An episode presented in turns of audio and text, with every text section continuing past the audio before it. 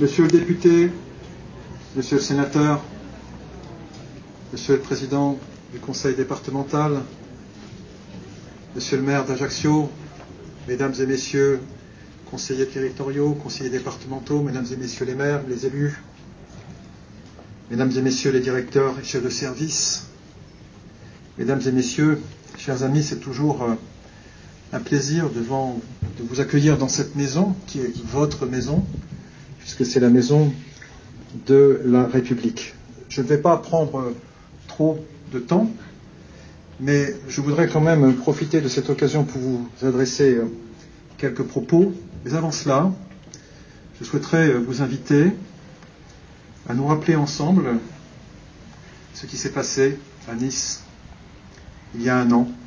Et je vous propose de faire une minute de silence en la mémoire des victimes de cet terrible attentat terroriste.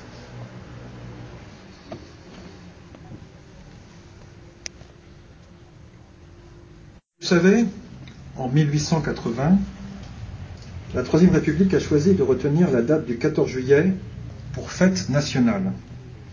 Cette date fait référence à deux événements majeurs du début de la Révolution française.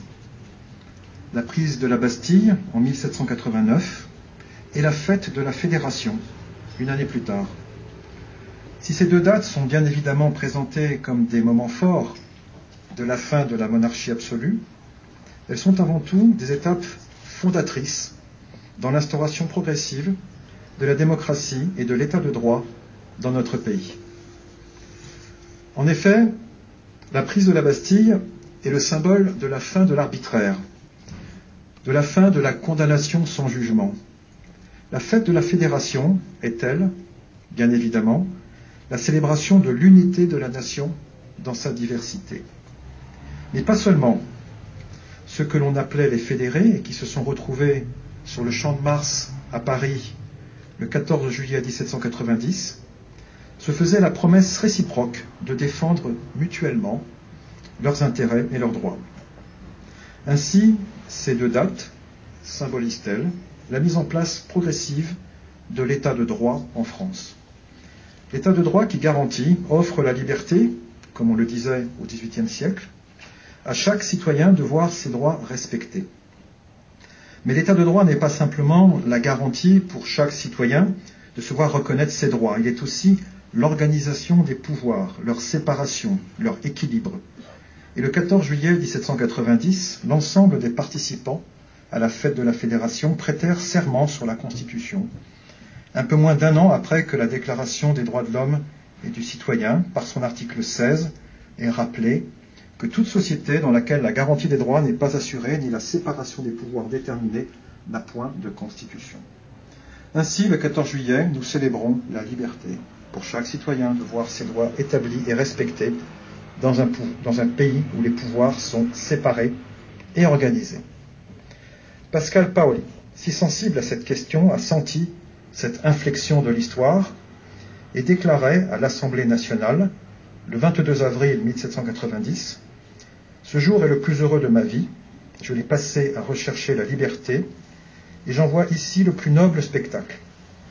J'avais quitté ma patrie asservie, je la retrouve libre, je n'ai plus rien à souhaiter. Bien sûr, cette amorce de 1789 et 1790 n'a été qu'une amorce.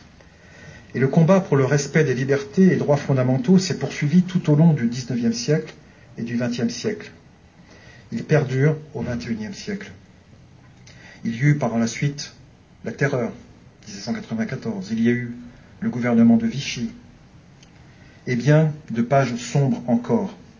Mais aujourd'hui, nous pouvons célébrer et bénéficier de cette amorce, initiée les 14 juillet 1789 et 1790. Vivre dans un pays où l'état de droit est la règle, même si c'est un combat quotidien. Vivre dans une république dotée d'une constitution dans laquelle les pouvoirs sont organisés et séparés.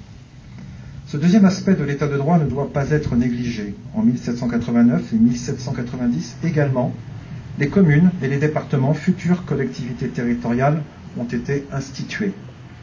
Quand on parle de séparation des pouvoirs, il y a bien sûr la séparation entre l'exécutif, le législatif et les judiciaires, mais il y a aussi, sur les territoires de la République, la séparation et l'organisation des pouvoirs entre acteurs publics, État, communes, intercommunalité, département, région, métropole, et ici, demain, en Corse, collectivité unique.